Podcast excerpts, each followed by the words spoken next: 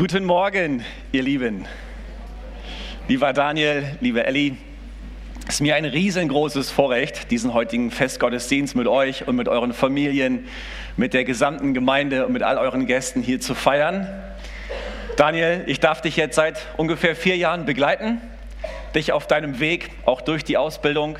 Und ich bin Gott sehr dankbar, dass es dich gibt, Daniel. Ich bin Gott dankbar für deine Treue im Dienst, für dein Durchhalten, auch für deinen Mut, ähm, in all den Herausforderungen nicht aufzugeben, sondern dran zu bleiben.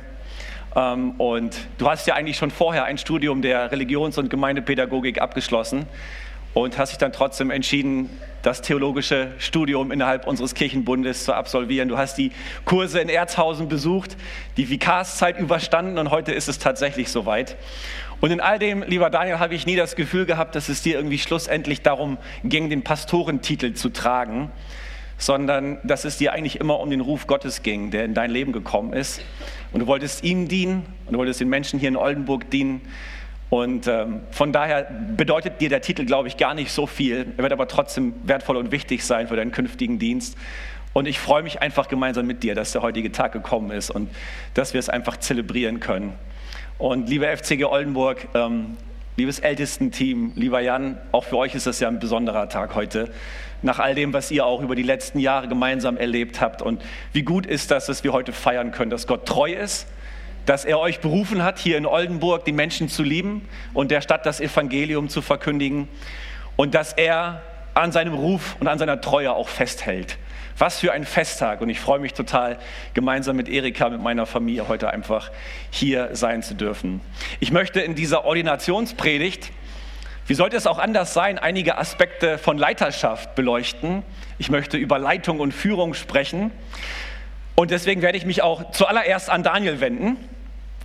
Aber wenn wir mal die Perspektive einnehmen, dass im Grunde genommen jeder Mensch dazu berufen ist, zu leiten, nämlich zuallererst sich selbst zu leiten dann aber auch Einfluss zu nehmen, positiven Einfluss zu nehmen auf andere Menschen und auf diese Welt, dann glaube ich, dass in dieser Ordinationspredigt tatsächlich für jeden was dabei sein wird.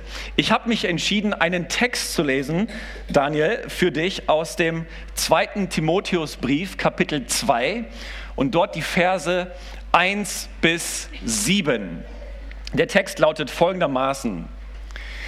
Timotheus, mein lieber Sohn, Lass dir durch die Gnade, die uns in Jesus Christus geschenkt ist, alle Kraft geben, die du für deine Aufgaben brauchst. Gib die Botschaft, die du von mir gehört hast und deren Wahrheit dir von vielen Zeugen bestätigt wurde, an vertrauenswürdige und zuverlässige Menschen weiter, die ebenfalls fähig sind, andere zu lehren.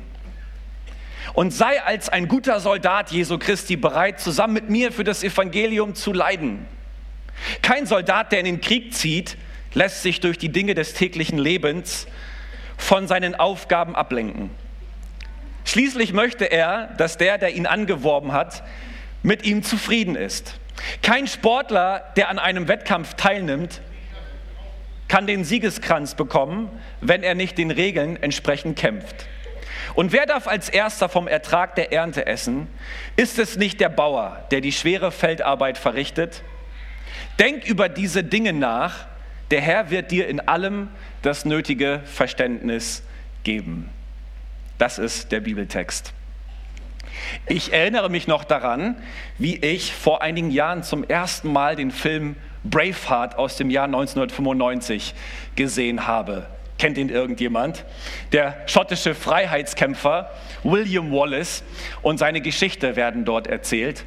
Und als zum Ende des Films dieser William Wallace hingerichtet werden soll, da schreit er noch einmal mit seiner letzten Kraft das Wort heraus, für das er sein ganzes Leben eingesetzt hat. Freiheit. Das ist das letzte Wort, was über seine Lippen geht. Möglicherweise erinnert ihr euch noch an den 11. September 2001, an diesen Terroranschlag in New York, als die Flugzeuge ins World Trade Center geflogen sind. Die Flugzeuginsassen haben es langsam gemerkt, wir werden entführt, möglicherweise haben wir nur noch wenige Minuten zu leben. Und einige haben ihre letzten Worte gesprochen. Von Brian Sweeney, der hier auf dem Foto zu sehen ist, ist eine Nachricht auf dem Anrufbeantworter seiner Frau hinterlassen worden. Und er hat dort gesagt, Hi Jules, ich sitze in einem Flugzeug, das entführt wird und es sieht nicht gut aus. Ich wollte dir nochmal sagen, dass ich dich absolut liebe und dass ich hoffe, dich nochmal wiederzusehen. Und dann legt er auf. Vor einiger Zeit haben meine Frau Erika und ich Freunde dabei begleitet, wie sie ihren Vater verabschieden. Und sie standen am Sterbebett dieses 62-jährigen Mannes. Und jedes Wort, was über seine Lippen gekommen ist, das wurde aufmerksam gehört und angenommen von der Familie. Was will ich uns mit alledem sagen? Die letzten Worte zählen. Wenn man weiß, dass das Leben zu Ende geht, dann labert man nicht rum, sondern man konzentriert sich auf das, worauf es wirklich ankommt. Und wisst ihr, der zweite Timotheusbrief ist der letzte Brief, der uns vom Apostel Paulus übermittelt worden ist. Zur Zeit der Christenverfolgung durch den brutalen Kaiser Nero sitzt Paulus in einem römischen Gefängnis, angekettet wie ein Tier. Und er muss seiner Hinrichtung entgegensehen. Und Paulus entschließt sich, noch ein letztes Mal zum Stift zu greifen und seinem jungen Ziehsohn, Timotheus, seinem geistlichen Ziehsohn, etwas über Leiterschaft zu schreiben. Denn Paulus brennt dafür, dass, dass die Sache des Evangeliums weitergeht dass der Staffelstab weitergegeben wird an die nächste Generation. Das, was sein Leben ausgemacht hat, nämlich das Evangelium in die Welt zu bringen, was sein Herz erobert hatte, das will er nun in das Herz von Timotheus hinein massieren. Und er brennt dafür, dass die Sache des Evangeliums nicht mit ihm ausstirbt, sondern weitergeht. Im zweiten Timotheusbrief, ihr Lieben, lesen wir deshalb keine Nebensächlichkeiten, sondern wir lesen die Dinge, auf die es dem Apostel Paulus so wirklich angekommen ist. Und dann sagt er in 2 Timotheus 4, am letzten, im letzten Kapitel dieses Briefes, denn für mich ist die Zeit gekommen, Abschied zu nehmen. Mein Leben ist ein Trankopfer geworden, das für Gott ausgegossen wird. Ich habe den guten Kampf gekämpft, ich habe das Ziel des Laufes erreicht, ich habe am Glauben festgehalten. Daniel, das wünsche ich nicht nur dir, das wünsche ich uns allen, die wir im Dienst sind. Das wünsche ich uns allen, die wir mit Jesus leben, dass wir eines Tages an einem Punkt ankommen, wo wir sagen, wir haben unser Ziel erreicht. Und wir haben an unserem Glauben und an unserer Berufung festgehalten.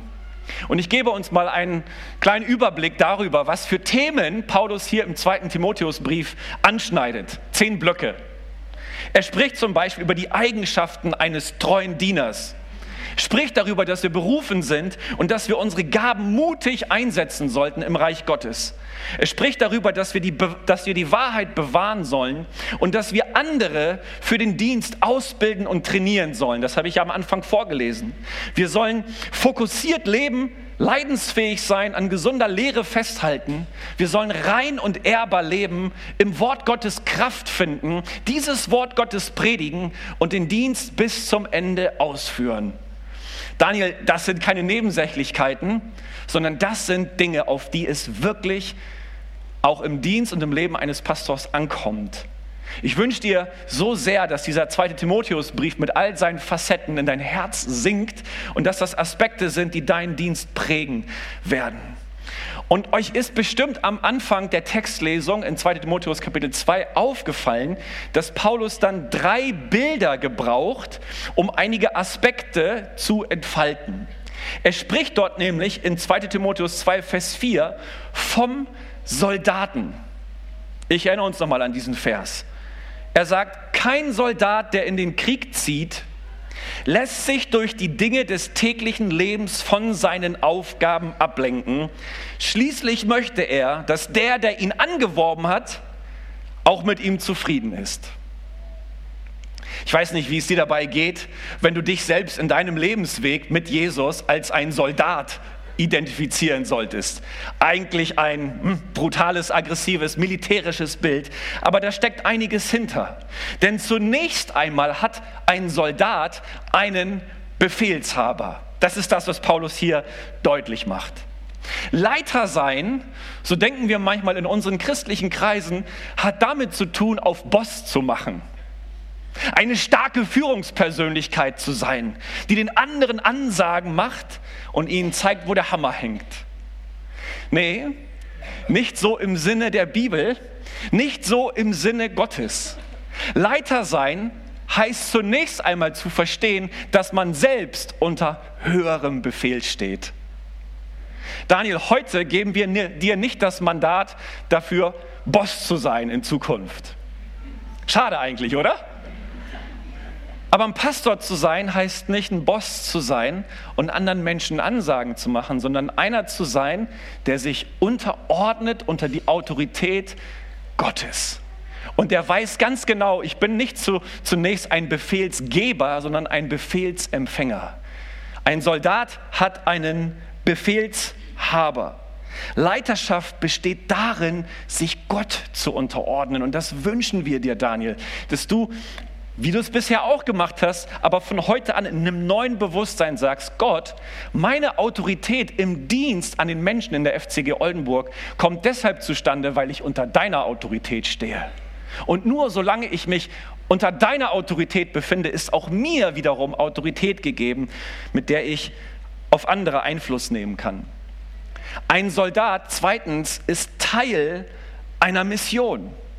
Wenn wir zum Beispiel auf unsere Bundeswehr schauen, da gibt es das Militär, da gibt es die Streitkräfte, da gibt es die Luftwaffe, die Marine, den Sanitätsdienst, es gibt aber auch Kommunikationsfachleute, es gibt die Rechtspflege, Militärseelsorge, die Bundeswehrverwaltung, die Einsatzplanung, die Bundeswehrfachschule und so weiter.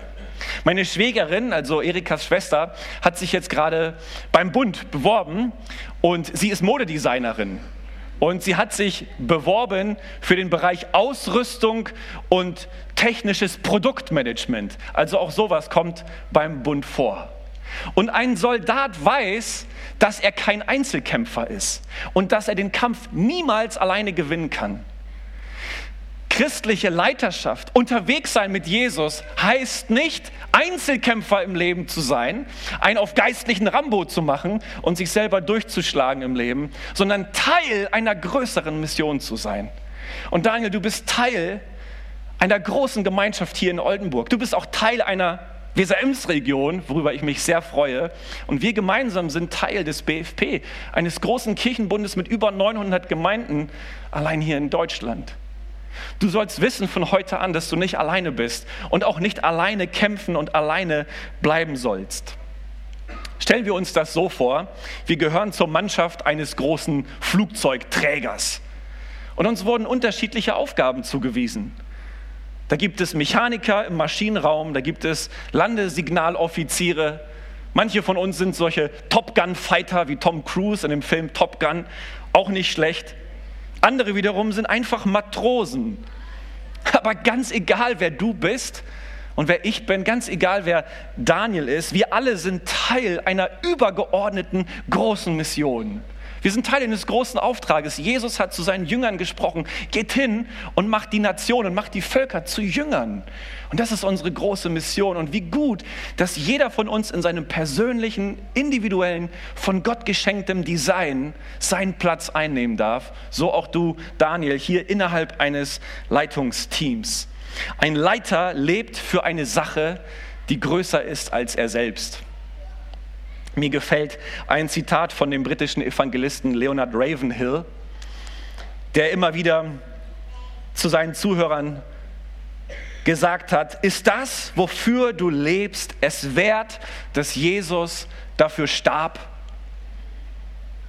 Und damit hat er dazu provoziert, den Sinn seiner eigenen Existenz nicht irgendwelchen Nebensächlichkeiten, Banalitäten zu widmen und nicht irgendwie dem eigenen Erfolg hinterherzulaufen, sondern sich bewusst zu machen, Gott hat mich in sein Reich berufen und das, wofür ich lebe, war es ihm wert, dass sein Sohn dafür gestorben ist. Und so, lieber Daniel, wird das, wofür du und ich leben, nur so bedeutungsvoll sein, wie das, wozu Jesus uns berufen hat, bedeutungsvoll ist. Und wenn wir tatsächlich diesen Fokus bewahren, wie es ein Soldat eigentlich tun soll, wird Gott uns Gnade geben. Ein dritter Aspekt, ein Soldat hat einen Fokus. Ein Soldat hat einen Fokus. Ich zeige euch noch ein zweites Bild von einem Schiff. Das hier ist die Wilhelm Gustloff die eigentlich ein deutsches Kreuzfahrtschiff gewesen ist, aber im Zweiten Weltkrieg wurde die Wilhelm Gustloff umfunktioniert zu einem Lazarettschiff.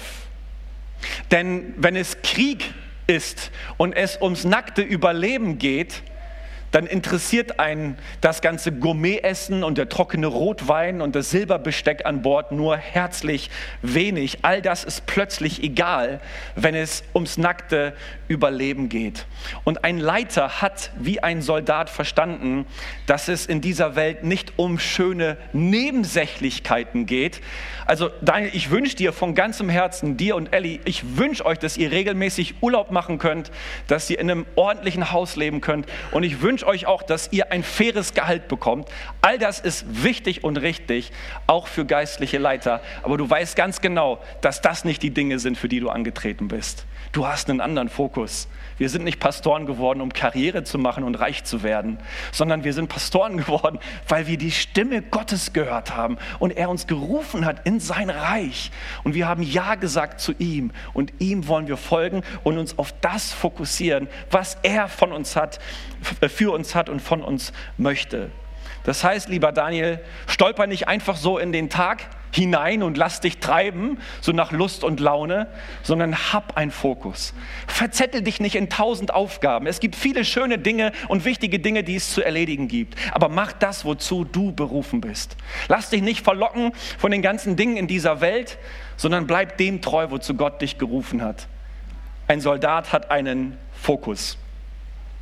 Ein zweites Bild benutzt Paulus in 2 Timotheus 2, Vers 5, nämlich das Bild des Sportlers. Und eigentlich habe ich das Gefühl, Daniel, du müsstest diesen Punkt jetzt predigen. Vers 5, dort sagt Paulus, kein Sportler, der an einem Wettkampf teilnimmt, kann den Siegeskranz bekommen, wenn er nicht den Regeln entsprechend kämpft. Ich liebe Sport und ich liebe auch jede Art von Wettkampf. Also bei uns zu Hause mit meinen drei Kindern mache ich eigentlich aus allem, was wir so machen, immer einen Wettkampf. Na, wer ist zuerst am Auto? Wer hat zuerst die Zähne geputzt? Wer hat zuerst sein Müsli aufgegessen? Ich finde, Sport geht nur mit Ehrgeiz. Sport ohne Ehrgeiz ist kein Sport. Ich habe äh, bis zu meinem 20. Lebensjahr im Fußballverein gespielt, super gerne gespielt. Und dann irgendwann habe ich aber gesagt, na, wenn es jetzt für mich Richtung Theologiestudium geht, dann werde ich das mit dem Fußball wahrscheinlich lassen müssen. Aber auf dem theologischen Seminar in Erzhausen haben wir als Studenten damals so ein, so ein, so ein Tischkicker-Fußballturnier entwickelt. Und dann habe ich dort gelernt äh, zu Tischkickern konnte ich eigentlich nicht. Und ich war so dreist, mir einfach den besten Spieler der Schule als Kollegen auszusuchen. Und mit dem bin ich ins Turnier gegangen und wir haben das Turnier gewonnen. Also selbst beim Tischkickern, Daniel, keine Rücksicht auf Verluste. Ich schätze dich so ein, dass wenn du auch mit deinen Jungs irgendein Kartenspiel spielst, du lässt sie nicht gewinnen, oder? Geht so. Also ich kann das nicht. Ich bin noch nicht auf diesem Heiligungslevel, dass ich das hinbekomme. Sport immer mit Ehrgeiz. Ein Sportler zeichnet aus, dass er bereits am Anfang das Ende im Blick nimmt. Ein Sportler weiß, wann er gewonnen hat, was er tun muss, um zu gewinnen. Und es ist eine Kunst, ihr Lieben, sein Leben ein Stück weit vom Ende her zu denken. Nicht einfach nur im Hier und Jetzt das zu tun, wonach einem juckt, sondern zu überlegen, was möchte ich eigentlich werden? Was will ich eigentlich erreichen? Was sind meine großen Ziele? Daniel, wenn du jetzt überlegen müsstest, so am Ende deines Dienstlebens würden ARD, ZDF, Sat1 und Pro7 so über dich berichten. Daniel Nguyen aus Oldenburg. Was, was sollten sie über dich sagen? Was sind so die Schlagzeilen, die die News bestimmen würden? Wenn wir das mal durchdenken, wo wollen wir eigentlich hin? Was wollen wir, dass Menschen über uns sagen am Ende unseres Dienstes? Das wird uns motivieren, im Heute die richtigen Entscheidungen zu treffen, um tatsächlich dort morgen anzukommen. Und wen interessiert es bei einem Marathonlauf, wer bei Kilometer 35 der Erste gewesen ist? Das interessiert niemanden. Beim Marathonlauf interessiert es, wer bei Kilometer 42 über die Ziellinie läuft. Und Daniel, das wünschen wir dir von ganzem Herzen, dass du eines Tages die Ziellinie erreichst, weil du wie ein Sportler bereits am Anfang das Ende in den Blick genommen hast. Ein zweiter Aspekt, ein Sportler ist bereit zum Training. Und das ist so ein bisschen, also, das muss ich dir nicht erzählen. dass ein Sportler jeden Tag diszipliniert im Training bleiben muss. Und dazu gehören auch Ernährung, Schlaf und einfach ein guter Rhythmus von Anspannung und auch Erholung. Vielleicht kennt ihr diesen Mann hier, Usain Bolt. Ich meine, das war im Jahr 2009, als er im 100-Meter-Lauf den Weltrekord gebrochen hat, der bis heute ungebrochen ist. 9,58 Sekunden ist er gelaufen. Ich meine, 9,58 Sekunden für die Unsterblichkeit. Aber keiner von uns weiß, wie viel Stunden, Tage, Wochen, Monate, Jahre Training da drin stecken, um diese 100 Meter in 9,58 Sekunden zu laufen. Ein Sportler ist bereit zum Training. Er weiß, worum es geht. Und das wünsche ich dir so sehr, Daniel, dass du an diesem, was du bereits lebst, auch festhältst. Und vielleicht noch ein letzter Aspekt zu diesem Bild. Ein Sportler übt sich im Verzicht. Jemand sagte mal, Talent ohne Disziplin ist wie ein Tintenfisch auf Rollschuhen. Es gibt zwar eine Menge Bewegung, aber man weiß nie, ob man sich vorwärts, rückwärts oder seitwärts bewegt. Talent und Charisma und all diese Dinge sind schön und gut, aber gepaart mit Disziplin und mit der Fähigkeit, auf Dinge zu verzichten und zu falschen Dingen auch mal Nein zu sagen, wird dich tatsächlich nach vorne bringen. Und dann in Vers 6 in 2 Timotheus 2 spricht Paulus von einem Bauern. Wer darf als erster vom Ertrag der Ernte essen? Ist es nicht der Bauer, der die schwere Feldarbeit verrichtet? Ich finde, Soldat und Sportler sind ziemlich coole Bilder, aber Bauer, gerade jetzt nach den Bauerprotesten und so weiter und so fort, wer von uns will ein Bauer sein? Ein Bauer hat richtig was auf dem Kasten, denn ein Bauer übernimmt Verantwortung für die Ernte und ist nicht nur daran interessiert, sich selbst zu ernähren, sondern andere Menschen zu ernähren und zu speisen. Wie ein Bauer Daniel, sei auch du bereit, Verantwortung zu übernehmen, nicht nur dafür, dass es dir gut geht, sondern dass es den Menschen gut geht, die Gott dir anvertraut hat. Schau dich mal um. So viele Menschen sitzen hier, die dich schätzen, die dich lieben, die bereit sind, dir zu folgen, sich von dir auch belehren, korrigieren zu lassen. Und meine Erfahrung als Leiter ist, ich kann nur das leiten, was ich liebe. Ich kann nur Menschen dienen, wenn ich sie liebe. Und ich wünsche es dir von ganzem Herzen, dass du bereit bist, die Menschen anzuschauen, sie von Herzen zu lieben und zu sagen, ich bin bereit, Verantwortung zu übernehmen. Nicht nur, dass es mir und Ellie und Jonathan und Josua gut geht, das ist auch wichtig, das ist auch richtig. Aber sei bereit, Verantwortung zu übernehmen für das Wohl anderer Menschen. Das ist das, was ein Bauer tut. Ein jüdischer Gelehrter im ersten Jahrhundert vor Christus erzählt einmal, dass er gegen Ende seines Lebens eine staubige Landstraße entlang ging und auf einen Mann traf, der einen Johannisbrotbaum pflanzte. Und er fragte ihn, wie lange wird es dauern, bis dieser Baum einmal Früchte trägt? Der Mann erwiderte, 70 Jahre. Er fragte, bist du dir ganz sicher, dass du in 70 Jahren immer noch leben und seine Früchte genießen kannst? Der Mann entgegnete, nein, das bin ich nicht. Aber als ich in diese Welt hineingeboren wurde, fand ich viele Johannisbrotbäume vor, die von meinem Vater und meinem Großvater gepflanzt worden sind. Ein zweiter Punkt, ein Bauer ist bereit zur Investition. Nicht alles, was wir als Leiter tun, Daniel, hat sofort einen Effekt. Manchmal investieren wir uns, manchmal knien wir uns rein, manchmal schuften wir uns ab und wir sehen keinen Ertrag und wir sehen keine Frucht. Und wie ein Bauer sollten wir mit Geduld gesegnet sein, weil wir wissen, wir können nicht heute säen und morgen ernten. Wir müssen bereit sein zu investieren.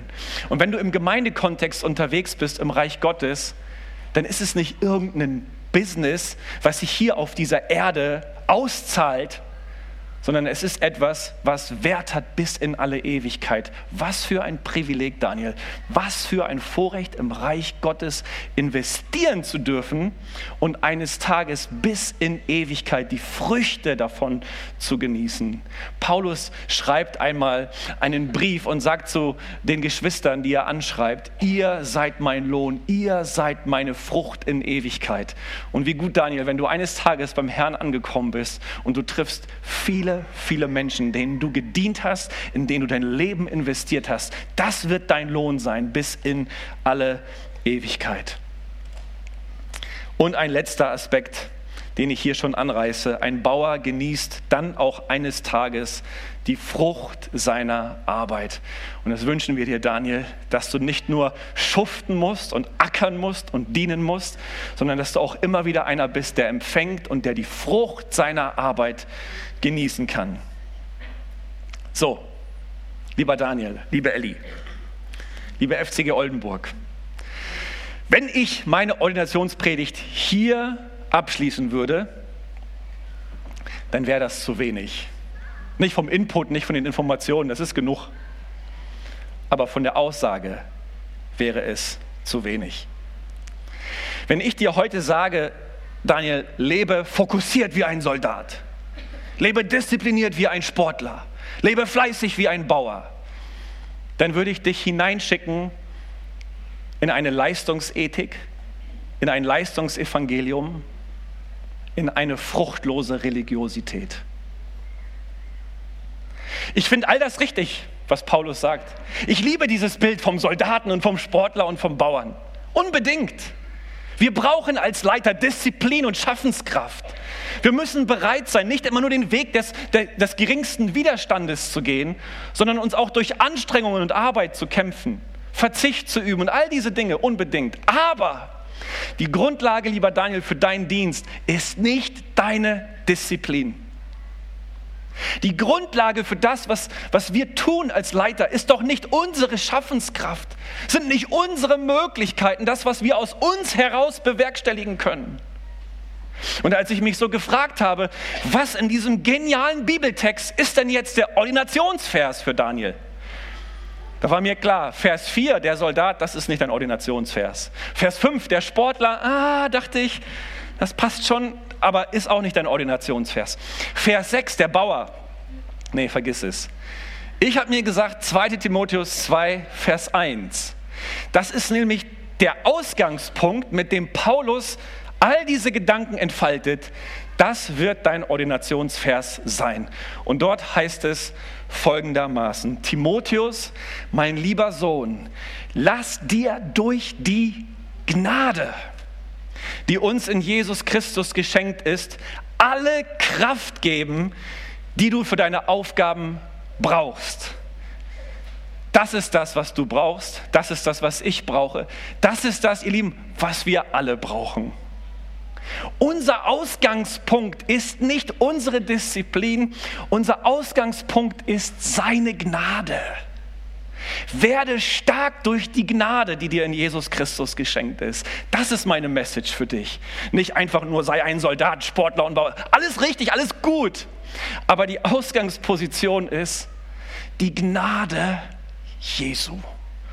Daniel, bevor du zu einem Diener und Leiter berufen bist, will ich dir zusprechen, bist du ein geliebtes Kind Gottes. Du bist ein Sohn Gottes. Gott hat dich im Blick gehabt, auch in deiner Teenie-Zeit, und du weißt, wie schwer sie gewesen ist. Claudia könnte uns einiges berichten und erzählen. Ich habe sie kurz vor dem Gottesdienst kennengelernt und habe schon gemerkt, oh, der Daniel, der hat einen Weg hinter sich. Gott hat dich gesehen, hat dich im Blick gehabt, als du noch gar nicht mit ihm gerechnet hattest. Du bist geliebt, du bist erwählt, du bist berufen. Und derjenige, der dich berufen hat, er wird dich befähigen und er wird dir die Kraft geben. Sein Geist wohnt in dir, hat in dir Wohnung genommen. Sein Geist gibt dir die Kraft und betet für dich in deiner Schwachheit, wenn du nur seufzen kannst im Gebet und nicht mehr weißt, wo hinten und vorne ist. Du bist erwählt, nicht nur Kind Gottes zu sein, sondern auch ein Erbe seines Reiches. Auf dich wartet der Himmel, die Ewigkeit, wo du an der Seite von Jesus herrschen und regieren wirst. Bevor du gerufen bist, anderen Menschen zu dienen und dich abzurackern, bist du ein Sohn und ein Kind Gottes. Und all das, Daniel, das ist Gnade. Das ist Gnade. Das hast du dir nicht verdient. Das hat sich keiner von uns verdient, dass Jesus bereit war, unsere Schuld auf sich zu nehmen, ans Kreuz zu gehen, für uns zu sterben, in den Tod zu gehen und nach drei Jahren über Sünde, Tod und Teufel zu triumphieren, hat sich keiner von uns verdient. Das ist ein Geschenk Gottes. Und daraus, ihr Lieben, leben wir. Das Evangelium, für das du antrittst, lautet ja nicht, tu dies und tu das und dann wirst du geliebt von Gott und er nimmt dich an. Das Evangelium lautet, du bist geliebt von Gott und deswegen bist du fähig, dies zu tun und das zu tun und so zu leben und ein Soldat zu sein und ein Sportler zu sein und wie ein Bauer zu agieren. Zunächst einmal steht fest, du bist geliebt. Und der Apostel Paulus, der macht es ja nicht nur hier im zweiten Kapitel vom zweiten Timotheusbrief deutlich. Wenn wir zum Beispiel den Römerbrief lesen oder den Galaterbrief oder den Epheserbrief. Seine Theologie lautet, immer erst der Zuspruch und dann der Anspruch. Immer erst die Gnade und dann die Disziplin.